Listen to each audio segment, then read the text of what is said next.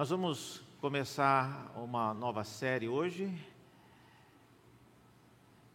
No que está na página 51. E a série trata do mundo agora de Moisés. Então nós já vamos vendo essa já é a terceira série. E alguém me disse recentemente, pelo jeito, reverendo, se Deus vai amar o mundo de todo mundo, não é mesmo? Não, não é assim também. e hoje leremos no capítulo 19 de Êxodo. Não, não vamos falar sobre a vida de Moisés, é, vamos falar sobre aspectos que mostram que Deus amou o mundo de Moisés. E hoje, no capítulo 19, é um ponto bom para começar um estudo na vida de Moisés ou no próprio livro de Êxodo, porque esse é o ponto quando eles chegam no Monte Sinai. Tá? E aqui eles vão ficar até o final do livro. Então é um bom momento para a gente começar. Diz assim a palavra de Deus, Êxodo 19, a partir do versículo 1, diz que no terceiro mês depois da saída dos filhos de Israel da terra do Egito, no primeiro dia desse mês, eles chegaram ao deserto do Sinai. E tendo partido de Refidim, vieram ao deserto do Sinai, no qual acamparam. E ali Israel acampou em frente ao monte. Moisés subiu para encontrar-se com Deus e do monte o Senhor o chamou e lhe disse: Assim você falará à casa de Jacó e anunciará aos filhos de Israel: Vocês viram o que eu fiz aos egípcios e como levei vocês sobre asas de águia e os trouxe para mim. Agora, pois, se ouvirem atentamente a minha voz e guardarem a minha aliança, vocês serão a minha propriedade peculiar dentre todos os povos, porque toda a terra é minha, e vocês serão para mim um reino de sacerdotes e uma nação santa. São estas as palavras que você falará aos filhos de Israel. Até aqui a palavra do nosso Deus. Vamos orar mais uma vez. Ó Deus, abra nossos olhos para entendermos a tua palavra. Ajuda-nos a ver aquilo que Moisés viu. Ajuda-nos a ver a tua glória. Ajuda-nos a ser, sermos desafiados por aquilo que Moisés foi. E ajuda-nos também a entender o nosso mundo à luz daquilo que veremos nesta palavra que foi dirigida a um povo específico em uma época diferente da nossa, mas ajuda-nos a termos esta compreensão. Pedimos isso e oramos em nome de Jesus. Amém. Meus irmãos, o mundo de Moisés é um mundo a respeito do qual vocês já devem ter ouvido falar quando Deus, conversando com Abraão, numa ocasião, ele disse a Abraão, no capítulo 15, depois vocês podem ler lá em Gênesis, ele disse: Olha, Abraão, fique sabendo com certeza que a sua posteridade será peregrina em terra alheia será reduzida à escravidão e será afligida durante 400 anos. Mas eu castigarei a nação que os escravizar, e depois eles sairão com muitas riquezas. Muito bem, esse momento agora é o momento quando Deus já passou esses 40 anos e ele está vindo para castigar a nação que eh, por tanto tempo afligiu o povo, os filhos, os descendentes de Abraão. O mundo de Moisés que nós estamos entrando agora, irmãos, é um mundo é, que eu gostaria muito. Eu dou um curso no Mackenzie sobre isso, que leva seis meses contando a história de Israel nesse período. É muita coisa, são muitos detalhes. Mas para quem não conhece muito a história do Egito nesse momento, eu diria que é, é um mundo que você encontra o, os grandes faraós da época. É um mundo, por exemplo, de figuras icônicas como a famosa rainha, se você depois procurar no Google, a rainha mãe do Egito, ou a Nefertiti, o Tutankhamon, o jovem é, rei que morreu, ah, cujo túmulo foi descoberto em 1929, é o, o mundo de faraós como Tutmoses III, cuja cujo reino e, e, as virtudes que ele conseguiu alcançar são coisas que hoje ainda, se você digitar apenas no Google Tutmoses III, você vai ver milhares de imagens, de textos e de todas as proezas e façanhas que Tutmoses fez. Moisés está vivendo então nesse mundo, é muito longe de nós, e nós estamos falando de algo por volta de 1400 anos antes de Cristo. É muito tempo. Para quem não conhece também a história do Egito, nada disso que nós estamos falando tem a ver com pirâmides. Geralmente, quando a gente fala de Egito, é, a gente pensa que já é o povo que construiu as pirâmides. Não, as pirâmides que tem lá no Egito, aquelas famosas três pirâmides, é do período do antigo império, não tem nada a ver com Moisés, não tem nada a ver com o povo hebreu, é muito antes de tudo isso. Mas o mundo em que Moisés está adentrando é um mundo onde também o, o centro do poder não estava mais na Babilônia nem na Síria, como acontecerá em outros momentos. O mundo em que Moisés viveu é um mundo também marcado por uma dependência muito grande né, daquilo que era proveniente do Egito. Vocês devem se lembrar dos dias de José, por exemplo, que o mundo inteiro veio para comprar comida no Egito. Isso mostra, é apenas um, um lembrete da potência que o Egito era naqueles dias. Poder trazer abastecimento para todas as nações. Hoje, com toda a modernização que nós temos, com toda a infraestrutura que nós encontramos para oferecer vacina para todos os povos, já é um desafio. Os países andam capengando e não conseguem fazer o necessário. Muito bem, o Egito foi capaz de, mesmo vivendo a sua vida, a, o seu, a demanda natural, ainda guardar uh, o suficiente para abastecer todos os povos que necessitassem de alimento. Então, por aí, irmão, você já vê a, a grandeza do Egito e a potência que eles eram, a infraestrutura que eles haviam conseguido é, montar para assistir às suas necessidades e a de quem aparecesse.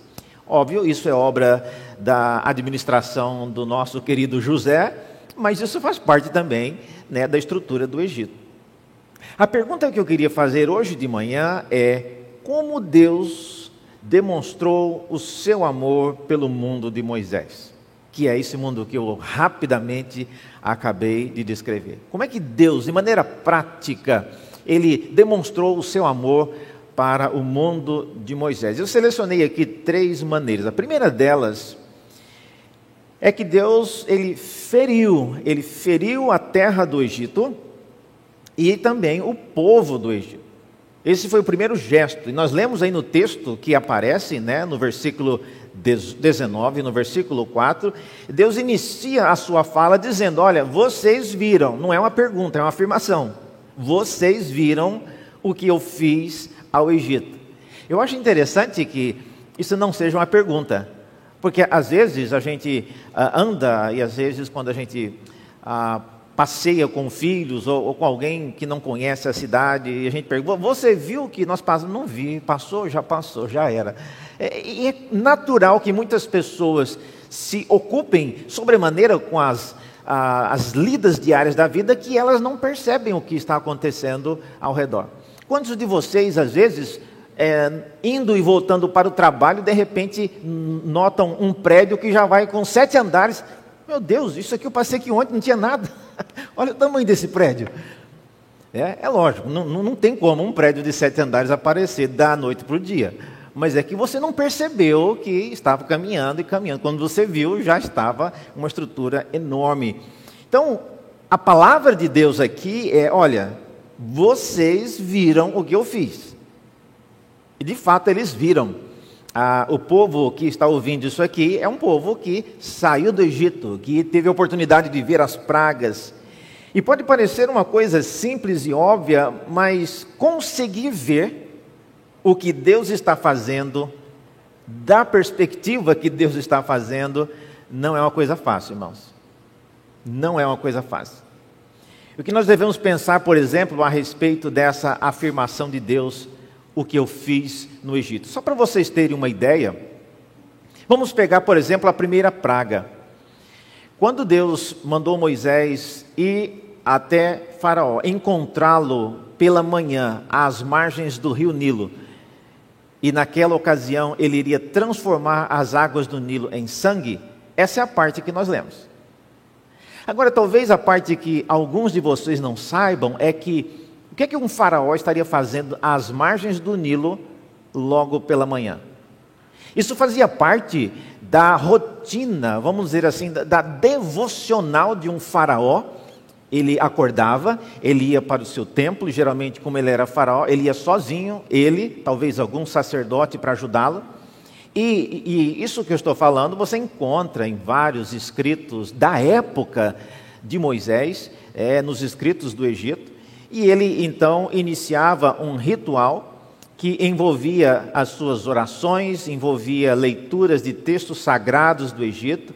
E aí chegava um momento quando o faraó quebrava um cântaro que era um símbolo de quebrar as artérias de uma divindade que eles tinham chamada Osíris. E quando esse cântaro era quebrado, o conteúdo que estava ali, que era uma água, corria por um, um, um canal e esse canal ele ia em direção e caía no rio Nilo. A simbologia mostrava que ali era o sangue da divindade que ia então e se transformava naquilo que é, na visão do povo daquela época, um grande Deus do Egito, que é o próprio rio Nilo. Então, depois que ele fazia essa cerimônia de quebra do cântaro, e a água corria e ia para o Nilo, ele então ia até o Nilo como um gesto agora de adoração para apenas dar a última parte, né? Eu não vou ler aqui tudo, mas a, a, havia várias sequências nessa nesse ritual e ele chegava lá e fazia a última parte da, das suas orações e então voltava para casa. E foi exatamente aí que Moisés encontra com Faraó.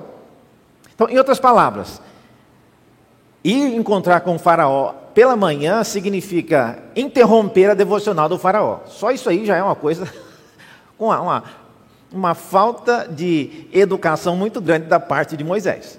Segundo, Moisés vai transformar aquilo que ele, de maneira tão religiosa, tão devota, tão cuidadosa, ele fez lá dentro do templo dele e que aquelas águas límpidas do rio Nilo estavam correndo, agora ele vai lá colocar o seu cajado e transformar aquelas águas em sangue. Para um bom entendedor, fica claro que Moisés acabou de matar a divindade que Faraó havia, de maneira tão é, litúrgica, celebrado dentro do seu tabernáculo, dentro do seu templo. Então, quando Deus age e ele faz as coisas que ele faz, isso tem um impacto muito grande para quem era do Egito, quem conhecia o Egito, quem estava no dia a dia uh, do Egito. É muito comum quem não faz parte de um determinado contexto, não sabe, por exemplo, ah, várias pessoas que às vezes visitam São Paulo e lá na, onde eu dou aula no, no seminário, às vezes pessoas que vêm de outro lugar do Brasil têm a famosa pergunta: o Rio Pinheiros corre para lá ou para cá? Eles não sabem. Em tese ele não corre para lugar nenhum, ele está parado, né? Mas é, depende de onde você está de uma estação para cá, ele corre para um lado, ele corre para o outro, ele, a, a, direção foi mudada. Quem mora em São Paulo sabe, conhece todas as ah, os detalhes e as características. Da mesma forma, irmãos, quem estava no Egito e via Moisés chegando de manhã, atrapalhando a devocional do faraó, transformando a parte, não é o rio Nilo inteiro, mas a parte do Nilo e as águas onde eles iriam também se lavar. É interessante que ele transformou as águas E também é dito nas Escrituras que até os cântaros dentro de casa foram transformados, ou seja, depois que ele fazia as preces, para onde o faraó ia, ele ia para casa lavar-se, banhar. Então, aquele dia foi um dia de desespero. E eu não quero aqui a criar nenhuma situação incômoda, mas quem mexe com sangue sabe que o sangue tem uma. Ele seca muito rápido e tudo que você mela com sangue ou suja de sangue acaba é, causando um mal-estar muito grande. Sangue não é uma coisa para ser vista, sangue é uma coisa para ficar contida dentro do corpo. De modo que Moisés, naquele dia, causou um grande incômodo. Ele feriu não só a terra do Egito, ele feriu a dignidade, ele feriu o orgulho e a religiosidade do Faraó no meio da sua, do seu momento devocional. Então, até as pessoas que estavam lá, nos dias em que Moisés fez isso, não, às vezes os israelitas não agiam de modo que parecia entender o que Deus estava fazendo porque, como vocês já sabem e verão, é, logo logo eles vão se lembrar da comida que eles comiam no Egito, face às dificuldades que eles estavam passando. Então, são coisas que eles se esqueciam muito rápido delas. E o desafio nosso aqui, ao falar do mundo de Moisés e dizer que Deus feriu a terra e o povo do Egito, é algo que nós devemos nos lembrar. Nós acabamos de sair, mais ou menos entre salvos e perdidos, estamos todos aqui, de uma pandemia que assolou todo o nosso planeta Terra. Muitos, muitos dos nossos filhos que virão talvez não, não vão se lembrar de, vão lembrar pelas fotos que os meus avós usavam máscaras, né? Mas eles não vão entender a gravidade daquilo que nós passamos. Então, é importante Deus mencionar isso logo de cara. É a primeira coisa. E, outra coisa, gente, é, essas palavras são as primeiras palavras que Deus dirigiu ao seu povo. Vocês viram o que eu fiz. Vocês viram o que eu fiz. Então, ver o que Deus faz é algo importante e você tem que perceber o que Deus está fazendo. Muitas pessoas não estão preparadas e outras não estão nem interessadas em ver o que Deus está fazendo. Eu tenho percebido isso com respeito a essa a, a disputa né, e essa guerra entre a Rússia e a Ucrânia, e como as pessoas são rápidas para fazer juízo sobre quem está certo, quem está errado, mas vale a pena você ler a história dessas duas nações. Não só da Rússia, mas também da Ucrânia. Então, há muita coisa que Deus já vinha fazendo nesses lugares e que agora, por ocasião do conflito, nós voltamos os olhos especialmente e às vezes unicamente para as bombas, os prédios caindo, caindo uma, uma, um local onde tem crianças, um local onde tem é, hospitais. A gente olha para isso, mas na verdade tem muito mais coisas que haviam acontecido e que geralmente eu não vejo pessoas orando por isso. Ah, e, e, é importante que a gente olhe para essas coisas. Eu desafio vocês a não ficarem apenas assistindo notícias que vêm de um único canal, ou, se possível, não só do Brasil, mas leia coisas em outras fontes de informação. Isso é muito importante. A mesma coisa, então, aqui, para entender o que Deus fez, ele deixa isso claro: olha, Fui eu que fiz isso. Nunca se esqueça disso. Eu feri a terra e o povo do Egito. Então, essa é a primeira maneira que Deus demonstrou o seu amor pelo mundo de Moisés. A segunda maneira é ainda mais fascinante. É dito que ele tirou o seu povo do domínio do Egito. Nos versículos, no versículo 4 aí, vocês viram, é dito, e como levei vocês sobre asas de águia e os trouxe para perto de mim. Se nós perguntássemos para os hebreus que moravam no Egito, nos dias de Moisés, ah, o que Deus está fazendo tirando o povo do Egito ou castigando a terra do Egito? Deixe-me explicar. Quem conhece a história das pragas deve se lembrar de que Deus mandava Moisés conversar com Faraó, Moisés falava, Faraó decidia, depois voltava atrás, e esse vai e vem nessa negociação demorou muito tempo. Por dez vezes Moisés teve que ir e comparecer perante Faraó. Agora eu pergunto para vocês, irmãos: você acha que se Deus quisesse realmente tirar o povo, ele precisava esperar dez vezes? Se fosse eu, eu diria: Senhor, o senhor quer ou não quer libertar esse povo? Eu sei que não precisaria mais do que uma vez. E não só isso, Deus mandava Moisés falar com o Faraó. Depois, a própria Bíblia fala que Deus endurecia o coração de Faraó. Se eu fosse Moisés, eu falei, senhor, o senhor está do lado de quem? Eu fui, acabei de falar com Moisés, suei para explicar para ele, e o senhor vai endurecer o coração dele? Aí, aí o senhor não está do meu lado nessa negociação. Então, se você perguntasse para um hebreu nos dias de Moisés, o que, é que o Senhor está fazendo? Ele está libertando o povo ou ele está castigando a terra do Egito? E, e desde o primeiro momento, quando iniciou-se a famosa negociação, a palavra que Deus disse a Moisés que ele deveria dizer a Faraó era a seguinte: Deixa o meu povo ir, para que me prestem culto no deserto. Esse era o princípio da negociação. De modo que, se ele realmente estivesse apenas interessado em tirar o povo, ele teria feito isso já de uma vez só. Por que então aquilo que, olhando do ponto de vista humano, foi essa enrolação? Não foi, mas falando do ponto de vista humano. É exatamente, se você tiver com a sua Bíblia aí, gente, sublinhe uma, uma expressão que é importante, que é isso que o próprio Deus descreve como asas de águia. Eu levei vocês sobre asas de águia. Essa expressão mostra que o que aconteceu é mais do que um, uma, um resultado de uma negociação entre um sequestrador e, e um negociador. Não. O que aconteceu foi um grande milagre. O que aconteceu foi algo sobrenatural.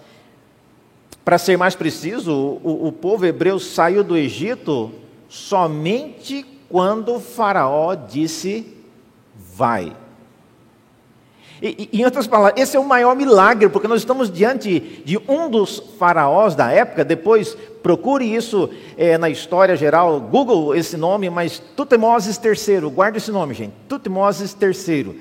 Chegue em casa, faça o dever de casa, estude essa pessoa, conheça a cara dele. É o único faraó cuja a múmia dele está sorrindo, nenhum outro está. Ele está faltando um dente no rosto, mas ele está sorrindo. Esse homem era um homem muito, mas muito orgulhoso. Ele, em seus relatos, descrevia proezas que ele, segundo ele, ele era capaz de levantar uma quantidade enorme de peso. Segundo ele, é, quando ele levantava o seu braço, nenhuma outra nação na terra se mantinha em pé. E ele tinha, então, muita, uma propaganda política muito forte. E é interessante que Deus quis que esse homem, fosse aquele que tivesse o seu orgulho quebrado. Ele não precisava, e para ele era um grande vexame ter que autorizar, ele mandar a classe trabalhadora dele, que estava envolvida em, em, na construção das cidades, dispensá-los para ir servir a Deus no deserto. Então, é realmente bastante contundente aquilo que Deus faz naqueles dias. Quem, olhando para a história do Egito, eu diria: se eu fosse Moisés, eu esperaria mais uns 100 anos para fazer o que Deus fez. Por quê? Porque 100 anos para frente, o Egito estaria com as pernas bem quebradas, politicamente, economicamente. Seria mais fácil você entrar no Egito e tirar o povo de lá. Agora, nesse momento, não. Nesse momento, o Egito estava muito bem financeiramente, economicamente e militarmente. Então, não era um bom momento do ponto de vista humano, mas é exatamente isso que Deus quer fazer. Ele quer quebrar o orgulho do Faraó e daquele povo. E é por isso então que o texto nos diz que Deus queria ouvir, não eu quero ouvir, ouvir você falar, Faraó. Eu quero ouvir você falar essas palavras: Deixe o meu povo sair. Olha, gente, às vezes quando a gente tem que lidar com crianças, você tem que pedir desculpa. Tem que. Às vezes sai um, um, um desculpa assim, mas tão forçado, tão mecânico que não convence ninguém. E Deus também quis que esse faraó, tão orgulhoso, tão arrogante, tão cheio de si, desse essa ordem que era uma ordem, não é só deixar sair, é deixar sair para adorar um Deus no deserto. Lembrando que Faraó, na concepção do povo dele, o próprio Faraó era uma encarnação da divindade. Então, vocês estão entendendo aí a, a, a grande ironia? E eu estou dizendo para os meus empregados, escravos, saírem, irem uma viagem de três dias no deserto, levando tudo o que eles têm direito, homem, mulher, animais e posses, para adorar um Deus que é o Criador dos céus e da terra. Então, era exatamente isso que Deus queria que acontecesse. Então, quando Deus diz que, olha, eu tirei vocês do Egito como que sobre asas de águia, Ele está falando, olha, a saída de vocês do Egito foi um milagre. Foi um milagre. A mesma coisa a gente pode usar. Várias pessoas aqui têm experiência de filhos que nasceram que passaram muito mal. Oramos por vários desses né, no acampamento. A gente estava vendo o Matias né, correndo lá e cheio de saúde, vibrante. Quanto tempo nós oramos pelo Matias, né? Dificuldade, nasceu prematuro. Quantas pessoas, né? Ontem aqui no UMP Louvai, várias das que estavam cantando aqui são crianças. Na a Bia, por exemplo, marcou muito, porque quando eu cheguei em Santo Amaro, a gente orava pela Bia, recém-nascida, passando problemas seríssimos de respiração, na UTI, era uma coisa né, desesperadora. E, e às vezes, com o tempo, nós que vamos chegando depois não sabemos nada disso. Mas é importante nós nos lembrarmos daquilo que Deus faz em nosso meio. Se você é, observar, por exemplo, quando o sogro de Moisés, Jetro, saiu ao encontro de Moisés, quando ele já estava chegando no Monte Sinai, leia depois, não, não vamos entrar nisso agora, mas anote na sua Bíblia aí, ler Êxodo 18. E lá você verá que quando o Jetro chega, a primeira coisa que ele fala é: Moisés, eu fiquei sabendo. E eu fiquei sabendo do que, como Deus tirou vocês do Egito e de como a, a, foi terrível a, a, grande matança que aconteceu no Egito. Ele sabia, Jetro sabia. Quando os espias, a equipe que Moisés mandou para dar uma olhada na terra, para ver onde eles poderiam entrar, isso já nos dias de Josué. Quando eles olharam, os espias chegaram na casa de uma mulher que chamava chamava-se Raabe, e ela também sabia o que havia acontecido. Então veja, o que Deus fez e o modo como ele fez é realmente algo que ficou marcado. Então é isso que Deus queria, que ficasse, que ficasse guardado, que ficasse registrado para a eternidade. E esse é o principal significado então da expressão sobre asas de águia, uma ação miraculosa. E veja, é, abra comigo agora em, no livro de Apocalipse, é o último livro da Bíblia, e veja o modo como o apóstolo João faz referência a, a essa expressão de asas de águia. No texto ele descreve e ele aplica esse significado. Veja, em Apocalipse 12, a partir do versículo 13. Olha só o que ele diz. O relato é, é longo, depois você pode ler, está falando da mulher que nasceu, é uma figura que aponta para o povo de Deus. Mas aí diz que quando o, o chamado o dragão, é, que estava perseguindo a mulher, quando pois o dragão se viu atirado para a terra, ele perseguiu a mulher que dera à luz o filho varão. Versículo 14: E foram dadas à mulher o quê? As duas asas da, de, de uma grande águia, para que ela voasse até o deserto, ao seu lugar.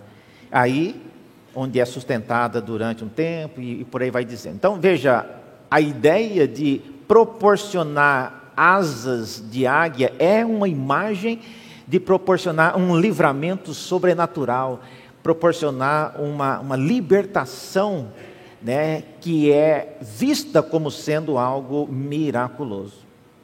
Meus irmãos, isso significa que o modo como Deus libertou o seu povo do Egito foi mais instrutivo para o povo ao redor de Israel do que para o próprio povo de Israel. Olha só, nós estamos hoje aqui, 2022, lendo sobre essa história. Ah, e muitos que viveram naquela época já morreram. A população do Egito e do povo hebreu era muito pequena comparado com o que temos hoje. Então, hoje, ainda hoje, aprendemos com isso. Semelhantemente, eu digo que Deus pode fazer coisas entre nós e conosco que trarão um benefício e ensinamentos muito maior para outras pessoas. Então, se algum dia você já se perguntou, eu não entendo por que, que eu estou passando por isso. Tem tanta gente mais nova que poderia passar porque eu estou passando. Por que, que Deus vai escolher eu? Será que Ele não está vendo, não fez aí uma, uma varredura na minha vida? Tem tanta gente muito pior que podia pagar esse pato, podia estar sofrendo, não precisa nem ser tudo, não, mas metade do que eu estou passando, porque eu. Olha, e, e às vezes as pessoas vêm perguntar para mim, eu também não sei, eu também não sei, mas eu sei de uma coisa, por causa da história, eu sei que Deus usa a vida e os acontecimentos que Ele traz sobre algumas pessoas para ensinar muitos outros, muitos outros. Então, ele tirou o seu povo do domínio do Egito, e isso foi um grande ato que ficou marcado para a história. Rabi se lembrava, sabia disso, Jetro sabia disso. Ainda por muito tempo, ainda no Novo Testamento, as pessoas mencionavam sobre isso.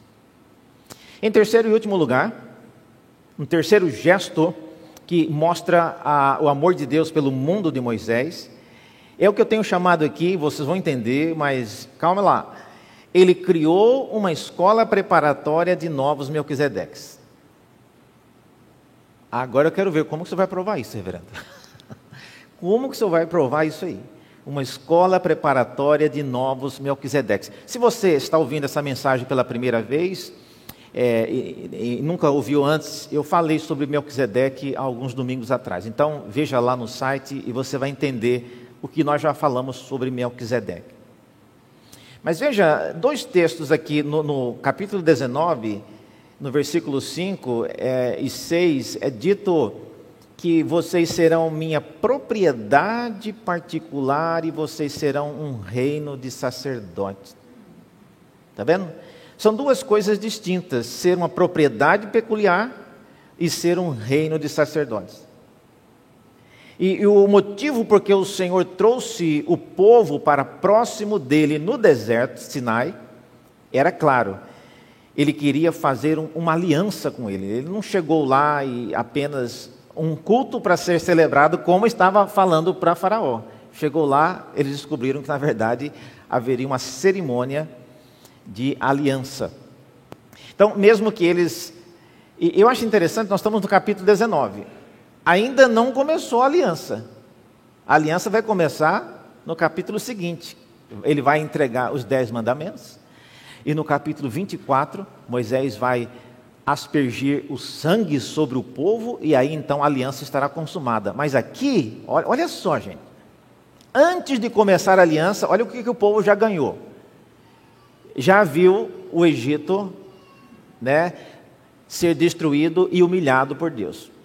Já viu o exército de Faraó ser destruído no Mar Vermelho. Já viu a mão poderosa de Deus fazendo cair dos céus maná e já viu é, codornizes sendo mandadas. Já viu Deus abrindo fendas na rocha para tirar água para o povo beber. Houve reclamação, sim, mas eles já viram tudo isso da parte de Deus. E eles já estão há três meses de viagem longe do Egito.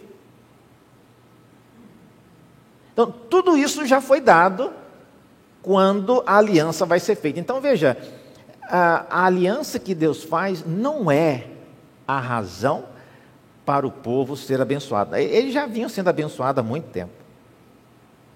Mas então vamos pensar aqui, é, qual o benefício que essa aliança pode trazer além do que ele já tem? Primeiro, ser uma propriedade peculiar, como está mostrando aí, o que é que significa isso? Essa linguagem de ser uma propriedade peculiar significa que, é, que eles deixaram de ser propriedade do Egito. Nós estamos falando de escravos. Então, o sentido mais óbvio é esse: deixar de ser propriedade do Egito. Mas ser uma propriedade peculiar significa também ser alvo do amor de Deus, versus a tirania com a qual eles eram tratados no Egito. E aqui, se você nunca leu esse texto, eu acho que você já leu, mas Deuteronômio, no capítulo 7. Esse é um texto que você devia ter bem assinalado na sua Bíblia, bem marcado. É um texto muito bonito, porque Moisés, nesse momento, ele vai explicar novamente ao povo de Israel por que Deus havia tirado eles do Egito. Muita gente parece não havia entendido ainda. Olha só como é que Moisés, agora, 40 anos depois do povo ter saído do Egito, ele vai explicar para uma nova geração. E, e, vejam as palavras que ele usa. Deuteronômio capítulo 7, a partir do versículo 6. Deuteronômio 7, a partir do versículo 6, Moisés dizendo: Porque vocês são povo santo para o Senhor, seu Deus. O Senhor, seu Deus, os escolheu para que de todos os povos que há sobre a terra vocês fossem o o seu próprio povo. É isso que significa propriedade peculiar. Mas ele vai além. O Senhor os amou e os escolheu. Não, não porque vocês eram mais numerosos do que outros povos. Pois vocês eram, na verdade, o menor de todos os povos. Mas porque o Senhor os amava e para cumprir o juramento que tinha feito aos pais de vocês, o Senhor os tirou com mão poderosa e os resgatou da casa da servidão, do poder de Faraó, rei do Egito. Foi amor, foi amor. Eu não sei quantos já receberam um presente de alguém, especialmente se você é jovem, procurando um namorado ou namorada. De repente, você chega na igreja, a Selma ou alguém, olha, alguém mandou entregar isso para você. É mesmo? Quem, quem mandou? Não sei. É surpresa. Aí você abre o presente e, por causa de algum bilhete que porventura tem ali dentro, você descobre que a, a motivação não é apenas cristã e nem do amor cristão, mas tem um outro amor envolvido aí, tem algum interesse. Então, quando você recebe alguma coisa de alguém que sinaliza que a pessoa está interessada em você, duas reações. Ou você diz, ah, né? Ou então você já recusa de cara porque você não tem nenhum interesse naquela pessoa. O que Deus fez por Israel, irmãos, é lógico, é dito que ele vai fazer isso porque ele prometeu a Abraão. Mas antes de falar que ele está cumprindo a promessa a Abraão, ele diz: porque o Senhor os amava. Então, Qualquer outra razão que você vir não é maior do que essa. Deus te dá o que Ele dá. Deus te preserva do que Ele te preserva. Deus te eh, incentiva porque Ele te ama. Esse é o principal objetivo e a razão por que Deus nos trata da maneira que Ele trata. Às vezes eu vejo pessoas tão preocupadas com predestinação, quem que vai para o inferno, quem vai para o céu, por que, que Deus manda gente para o inferno. Gente, lembre-se, o motivo maior e aquilo que nos foi falado e nos foi dado é que o Senhor Deus nos ama. Quem ele predestinou, quem vai para o céu, quem vai para o inferno, isso é assunto administrativo dele, a gente não devia nem estar tão preocupado com isso, porque o quanto você preocupar com isso não vai mudar nada. Agora, se você entender que a pessoa te ama, imagine, se é alguém que está interessado em você, está louco de paixão por você, você recebeu um presente, e você vai agora conjecturar, acho que o verbo aqui está conjugado errado, eu, eu acho que o papel que ele usou. Gente, o rapaz ou a moça está apaixonado, não preocupa com a gramática nem com o tipo de papel. É, é você fugir do objetivo maior. O amor que está sendo expresso por aquele gesto é muito maior. Israel precisava entender isso. Eu tirei vocês daí. Não é porque vocês eram um povo grande nem forte. Na, na verdade, vocês não eram nem grandes nem fortes. Mas eu amei vocês. Segunda coisa que nós vimos aí é que eles também foram chamados para ser um reino de sacerdotes, nós já mencionamos aí no slide anterior. E esse é um ponto que a gente vai caminhar para o fim com ele. Por que, que Deus está chamando para que eles sejam um reino de sacerdotes? Eu não sei se vocês já conseguiram perceber aí a grande dica que o texto dá, mas para que tenha um reino de sacerdote tem que ter duas coisas juntas. Tem que ter o rei e tem que ter o sacerdote. E são duas coisas que na Bíblia não andam juntas nos dias do Antigo Testamento, exceto no caso do nosso querido e desconhecido Melquisedeque. Ele era sacerdote e ele era também rei de Salém. Fora ele, ninguém mais acumulava essas duas funções. E é por isso então que esse tópico, Deus criou uma escola preparatória de Melquisedeques. Ele quer que o seu povo, ele escolheu o seu povo, ele separou, tirou do Egito para que eles fossem um reino de sacerdotes. Ou seja, não é apenas um sacerdote, mas que toda a nação fosse uma nação de sacerdotes. Isso aqui posteriormente será chamado do sacerdócio universal dos santos, mas de maneira clara a aplicação disso é que nós sejamos homens e mulheres que invistam no mundo onde você está que tenham a mesma iniciativa de Melquisedeque. Melquisedeque era alguém que não era uma pessoa alheia ao mundo, ele era rei. E para ser rei, ele tem que se envolver com as lidas do local onde ele está. E ele também era sacerdote do Deus Altíssimo, e não apenas de uma linhagem de Levi e alguma coisa assim. Eu queria convidá-lo a abrir agora, nós vamos encerrar com isso, Apocalipse, no capítulo 5. Quando naquela visão que o apóstolo João está tendo, ele fala que ele viu quatro seres viventes e 24 anciãos tendo uma reação inusitada. Apocalipse 5. Quando eles viram o chamado, o grande livro que estava selado, não podia ser aberto. E aí, olha, olha o comentário, não que João, mas que os seres viventes o, dizem. Apocalipse 5, versículo 9. E a cena aqui, vocês devem se lembrar, o reverendo Leandro já pregou sobre isso, mas é o momento quando chegou o ponto X. O livro foi agora colocado, o livro tem ah, nele inscrito ah, as assolações que virão, e, e tem várias coisas, mas ninguém pode abrir o livro, exceto uma pessoa. E aqui o texto vai comentar, olha só. E cantavam um cântico novo dizendo: Digno és, está falando do, do Cordeiro, que é Cristo, né? Digno és de pegar o livro e de quebrar os selos, ou seja, romper os selos para poder abrir o livro. Por quê?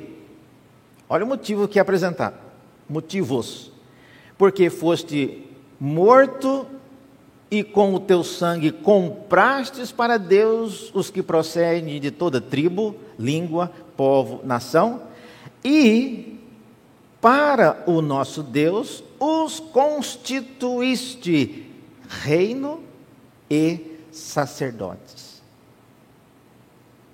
Veja, na morte de Cristo, segundo a compreensão de Apocalipse e de outros textos do Novo Testamento que nós não vamos ver agora, quando Cristo morreu, ele concluiu esse processo de graduação aqui da escola preparatória de Melquisedeques.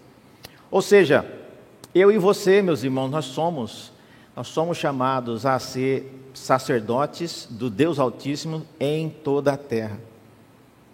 O problema foi que Israel acabou se tornando orgulhoso pelo fato de ter sido escolhido por Deus, e isso tornou mais importante do que o propósito para o qual ele foi escolhido.